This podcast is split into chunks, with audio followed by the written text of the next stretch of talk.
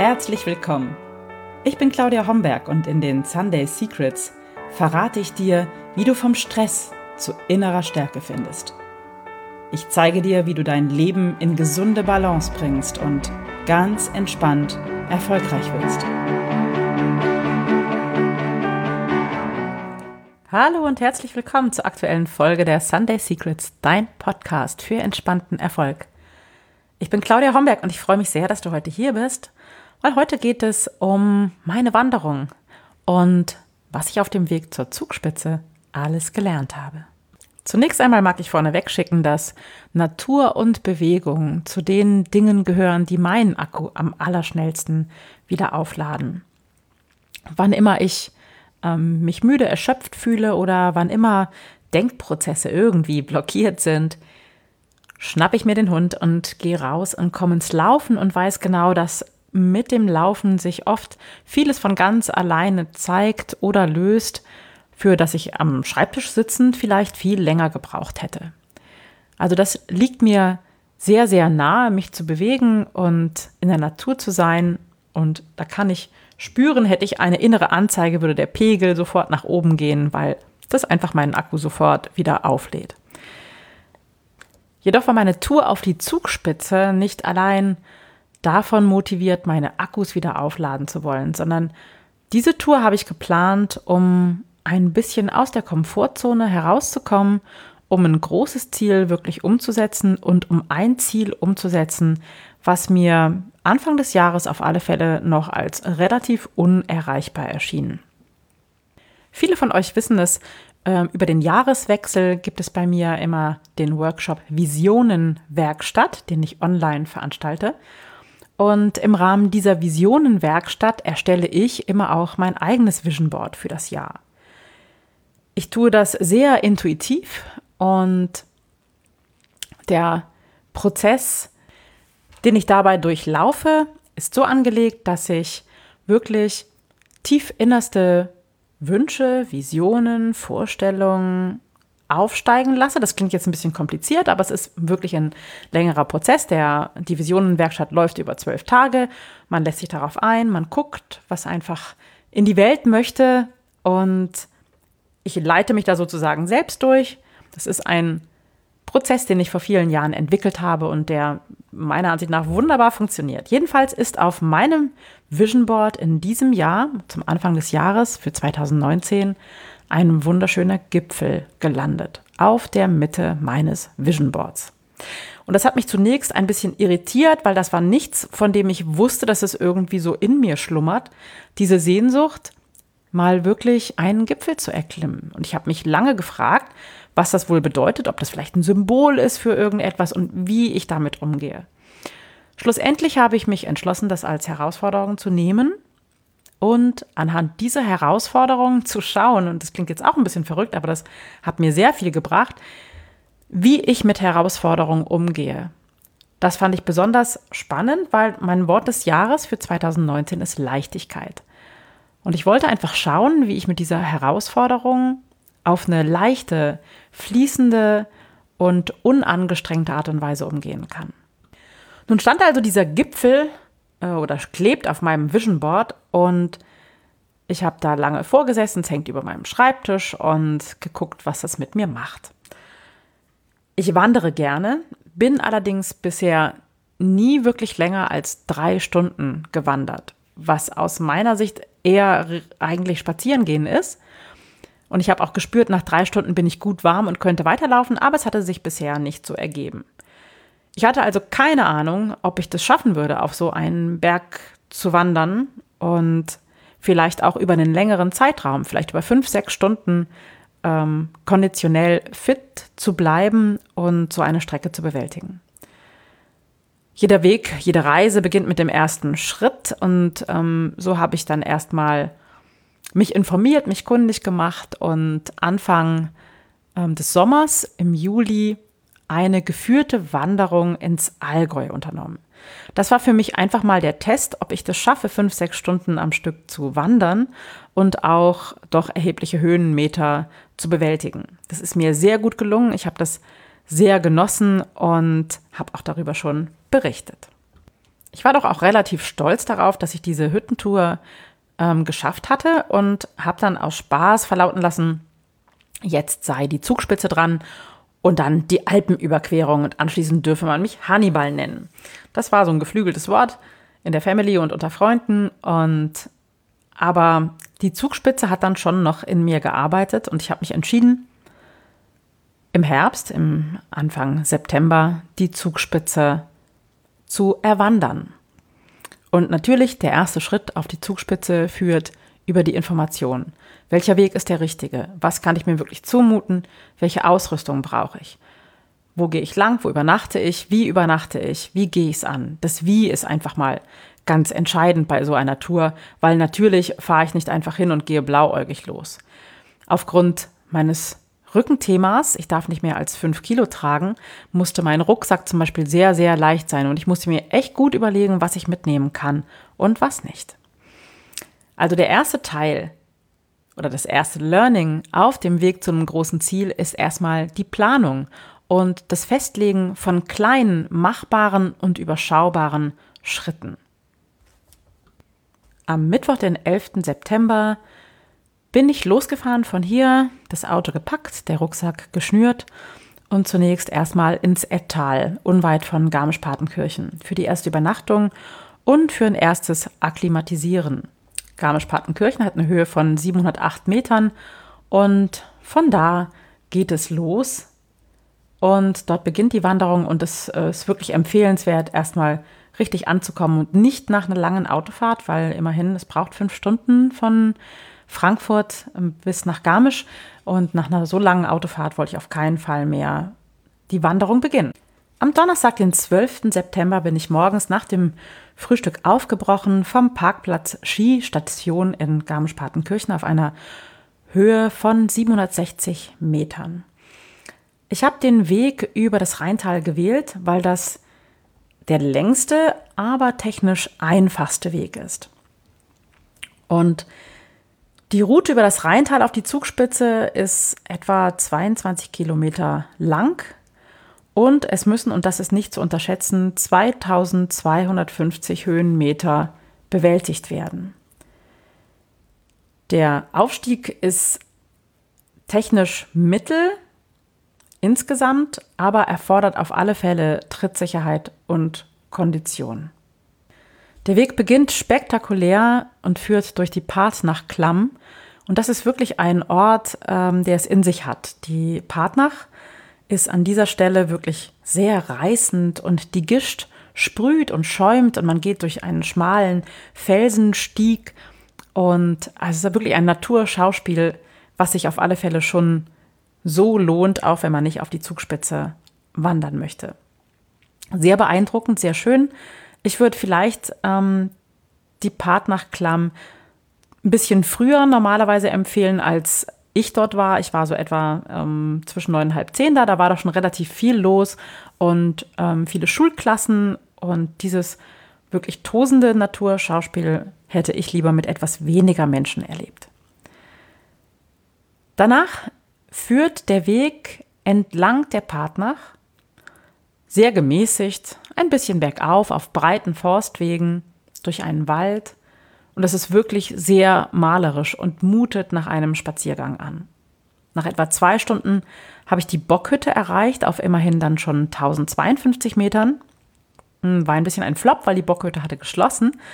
Und ich bin dann weitergewandert und habe ein Picknick gemacht, was aber wieder ein, eine große Freude war direkt am Rand der Partnach auf großen Steinen, am Fluss, in der Sonne und ein so wunderschöner Ort, dass ich das sehr genossen habe und im Nachhinein froh war, dass die Hütte ähm, geschlossen hatte, weil ich das so vielleicht nicht gemacht hätte, wäre ich gerade von einer Jause aus der Hütte gekommen.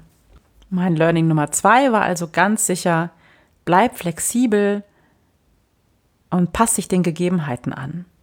So, also nicht lange ärgern, dass die Bockhütte geschlossen hat, sondern einfach ein schönes Plätzchen suchen und picknicken. Und das ist ja auch bei anderen Herausforderungen oft so, dass wir vielleicht verbissen auf unser ursprüngliches Ziel ähm, voranschreiten und nicht mehr rechts und links am Wegesrand die Alternativen und die schönen Dinge sehen. Also von daher war das ein wichtiges Learning für mich. Noch 300 Höhenmeter sind zu bewältigen. Eine Wunder, ein wunderschöner Weg, eine wunderschöne Strecke bis zur Rheintalanger Hütte. Und die erst im letzten Moment ein bisschen steiler wird. Also ist alles noch sehr gemäßigt und entspannt. Und die Rheintalanger Hütte, die ich dann am Nachmittag erreiche, ist wirklich ein sehr besonderer Ort. An der Stelle ist die Partnach sehr breit und sehr flach und hat ein breites Kiesbett und quer über den Fluss sind tibetische Gebetsfahnen gespannt und überall stehen kleine pastellfarbene Stühlchen wie aus dem Biergarten ähm, am Wegesrand oder am Flussrand. Und es ist ein sehr besonderer Ort. Ich hatte unglaubliches Glück mit dem Wetter. Bei wirklichem Kaiserwetter bin ich gewandert mit einem stahlblauen Himmel und wunderbaren Temperaturen zum Wandern bestens geeignet. Und das Ankommen an der Rheintalanger war sehr, sehr eindrücklich. Ein wunderschönes, ein wunderschöner, kostbarer Moment. Die Übernachtung in so einer Hütte ist dann auch ein echtes Verlassen jeder Komfortzone. Ähm, es gibt zwei Duschen. Das Duschen ist auf vier Minuten begrenzt für eine Duschmarke und es gibt drei Waschbecken, zumindest bei den Damen war das so. Ich glaube, die Männer hatten ein bisschen mehr. Und es gibt Matratzenlager. Und das ist etwas sehr Spezielles, weil man hat wirklich nur etwa 50 Zentimeter Matratze für sich alleine. Danach kommt der nächste Mensch. Ich hatte ein bisschen Glück, weil ich so eine kleine Nische, so eine kleine Ecke erwischt habe und neben mir die Matratze Gott sei Dank frei blieb. So hatte ich ein bisschen mehr Platz für mich. Aber das ist doch sehr speziell. Und das nimmt man aber in Kauf für die Schönheit der Natur, die man atmen kann auf so einem Weg, auf so einer Reise. Und das war das nächste Learning. Man kommt oder ich komme tatsächlich doch mit sehr wenig aus. Also während ich sonst wirklich gerne mit einem prallvollen Kulturbeutel reise und für alle Annehmlichkeiten sorge, musste ich mich ja sehr beschränken, weil mein Rucksack auf keinen Fall mehr als fünf Kilo haben durfte und ich hatte Ganz, ganz wenig nur mit. Klar, Zahnbürste, Zahnpasta, Duschgel, in sehr kleinen Verpackungen und winzig, winzig und auf alles andere mehr oder minder verzichtet. Viele Menschen auf einem kleinen Raum ist für mich eine große Herausforderung. Ich bin da sehr empfindlich und habe meistens auch Mühe, mich abzugrenzen, aber unter so extremen Voraussetzungen fiel es mir dann doch relativ leicht, wirklich ganz bei mir zu bleiben, mich abzugrenzen und mich auch dann ein Stück weit, wann es eben möglich war, herauszunehmen und nach dem Hüttenabend dann doch nochmal sich alleine rauszusetzen und die Natur zu genießen. Und so habe ich mich trotz aller Einfachheit doch sehr, sehr wohl gefühlt. Geschlafen habe ich natürlich wirklich nur schlecht. Das ist, glaube ich, unter diesen Umständen auch kaum möglich. Und es ging auch dann sehr, sehr früh los. Nach einem wunderbaren Frühstück ging der Aufstieg weiter. Immerhin hatte ich an dem Tag noch ein paar Höhenmeter zu bewältigen, weil die Zugspitze liegt auf 2962 Metern. Also lag noch einiges vor mir. Die Rheintal-Angerhütte liegt auf 1369 sodass am zweiten Tag fast 1600 Höhenmeter vor mir lagen. Das Wetter war immer noch traumhaft am zweiten Tag und der zweite Teil nach der Rheintalangerhütte ist dann auch schon deutlich urwüchsiger. Die Wege sind sehr, sehr schmal und die Natur ist wunderschön. Man sieht die Felswände, die rechts und links hochragen. Man kann die Zugspitze nicht sehen und man schlängelt sich durch Wald, durch felsiges Gestein, Stück für Stück, dann bis zur Knorrhütte hoch, die auf 2052 Metern liegt. Und der letzte Anstieg zur Knorrhütte, die die Etappe darstellt auf dem Weg zum Zugspitzplatt, ist wirklich sehr steil. Also so steil, ihr könnt euch das vorstellen, dass man vielleicht nur einen halben Fuß oft aufsetzen kann und der Weg ist sehr, sehr geröllig, sodass auch sich oft Steine lösen und nach unten rollen und man wirklich am Berg steht und sich nicht wirklich bewegen, nicht wirklich ausweichen kann. Man ist nicht flexibel, sondern man versucht das Gleichgewicht zu halten. Es ist teilweise sehr, sehr steil gewesen. Und ich war wirklich froh, dass mein Rucksack sehr stabil und eng am Körper anlag. Das ist nämlich ähm, sehr wichtig, dass man nicht durch den Rucksack aus dem Gleichgewicht gebracht wird und außerdem ist es kräfteschonend. Und ich war glücklich, dass ich Wanderstücke mitgenommen hatte, die ich bisher auf meinen Wanderungen nicht dabei hatte. War auch nicht nötig, aber für diese Wanderung war das eine große, große Hilfe. Die Luft wird auch zunehmend dünner und auf den letzten Metern zur Knorrhütte habe ich mich dann dabei ertappt, dass ich wirklich innerlich geflucht habe und mich gefragt habe, wann denn diese Sch Hütte bald kommt. Und ja, dann musste ich ein, auch ein bisschen über mich selbst lachen und das ist auch wichtig. Das war sofort mein Learning, loszulassen, nicht zu verkrampfen und sich nicht zu ärgern, weil man vielleicht nicht mehr kann, sondern halt dann eine Pause mehr machen, einmal kurz mehr stehen bleiben und über sich selbst lachen, bevor man verkrampft, wenn man sein Ziel erreichen möchte. Ich bin dann noch zwei Mädchen oder zwei jungen Frauen begegnet, die am Wegesrand saßen. Die kannte ich aus der Rheintalangerhütte. Und die haben einen wunderschönen Stein genutzt, um zu meditieren und aus der Bibel zu lesen, was dort über die Berge und über die Natur steht. Das fand ich eine wunderschöne Idee und habe dann auch äh, eine Rast dazu genutzt, einfach innezuhalten, einen Moment zu meditieren und in die Landschaft zu schauen und die wirklich aufzusaugen. Und tatsächlich auf diese Weise tauchte dann erst nach der, nachdem ich so innerlich relaxed und entspannt habe, tauchte dann auch die Knorrhütte schnell auf. Und das ist dann schon ein ganz anderes Gelände und das Ankommen dort wunderbar. Ähm, ich glaube, ich hatte nie eine Johannisbeersaftschorle, die besser geschmeckt hat als die auf der Knorrhütte, einfach weil ich so fertig und platt war. Und habe dann eine Pause von, ich schätze mal, etwa eine Dreiviertelstunde genutzt, um ein bisschen zu relaxen und die Muskulatur ein bisschen zu entspannen. Auf den nächsten 500 Höhenmetern wird es dann sehr, sehr schroff und steinig. Und viel Geröll, viel lose Steine, die rollen und die Luft deutlich schon dünn, der Himmel blau, die Sonne hat gebrannt. Das war sozusagen die einzige Verletzung in Anführungsstriche, die ich mitgebracht habe, war ein kleiner Streifen Sonnenbrand am Hals, wo ich vergessen hatte zu schmieren. Und ähm, ja, der Weg ist trotzdem wunderschön und das Tempo wird dann zunehmend langsamer durch die dünne Luft und durch die durch den steilen Aufstieg wird das Tempo langsamer. Und das anzunehmen war für mich auch ein ganz wichtiges Learning, anzunehmen, wenn das Tempo zum Ziel langsamer wird und nicht weiter zu hetzen, sondern wirklich Schritt für Schritt für Schritt in kleinen, kleinen ähm, Schritten voran und weiter zu gehen. Und sich nicht verrückt machen zu lassen, nicht nach oben zu schauen, aber immer mal wieder auch innezuhalten und zurückzuschauen und sich dafür zu loben, ähm, was man geleistet hat, welche Strecke man schon überwunden hat und wie weit man gekommen ist. Ganz wichtiges Learning auf dem Weg zum Gipfel und auch das innerliche Weichmachen. Ich nenne das so, weil ich es ganz wichtig finde, sich innerlich oder innerlich weich zu bleiben, um nicht zu verkrampfen, wenn man sich ein großes Ziel vorgenommen hat. Und dabei ist es eigentlich ganz egal, ob das ein großes Ziel ist oder eine große Wanderung oder wie das große Ziel beschaffen ist. Sich nicht mit anderen zu messen, finde ich auch ganz wichtig, weil natürlich bin ich auf meiner Wanderung auch oft überholt worden und ich habe auch selber oft überholt. Es ist wichtig und es war ein absolutes Learning für mich, in seinem eigenen Tempo zu bleiben und die eigenen Grenzen zu respektieren und dabei innerlich weich zu bleiben, mich nicht zu vergleichen, sondern es auf meine Art und so gut wie ich es kann zu versuchen. Und so bin ich dann angekommen auf dem Zugspitzplatt. Das hat eine Höhe von 2576 Höhenmetern.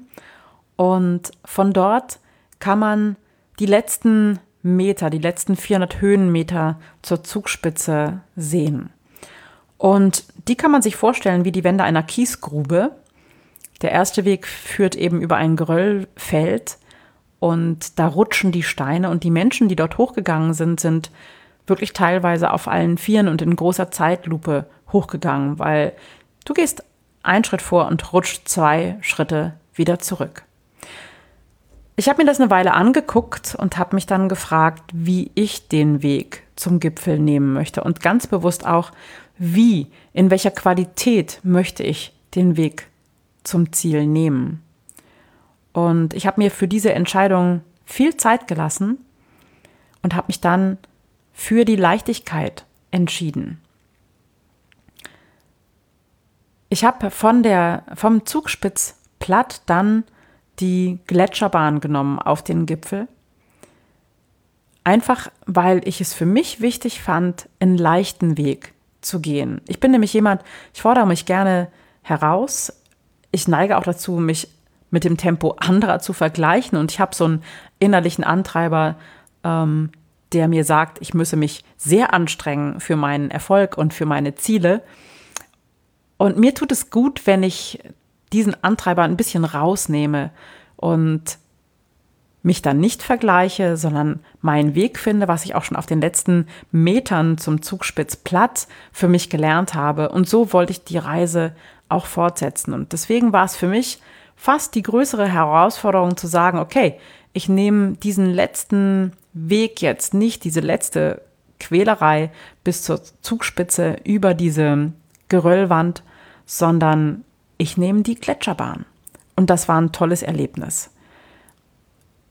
Zu sehen, dass man auch auf leichte Weise ans Ziel kommt, weil jemand anders dieses, diese wunderbare Idee hatte und sie umgesetzt hatte. Und das zu nutzen, ist irgendwie auch ein Synergieeffekt. Jemand anders hat eine wundervolle Idee, er findet eine Gletscherbahn und ich nutze sie, um zum Ziel zu kommen. Ich lasse mir helfen, ich nehme Unterstützung an. Und wenn es von der Gletscherbahn ist. Es war ein ganz, ganz wichtiges Learning für mich auf dem Weg zum Ziel. Und oben angekommen, auf der Zugspitze, ja, das ist natürlich ein bisschen ein Kulturschock, weil da auch ganz viele Touristen aus dem Tal hochkommen, die den ganzen Weg über die Gondel haben und die sind dann innerhalb von einer Viertelstunde, nehme ich mal an, oder 20 Minuten oben. Und ich habe zwei Tage gebraucht, um nach oben zu kommen. Und ich war natürlich verschwitzt, verdreckt und auch ein bisschen, ja, nicht am Ende meiner Kräfte nicht, aber schon auch angestrengt und müde.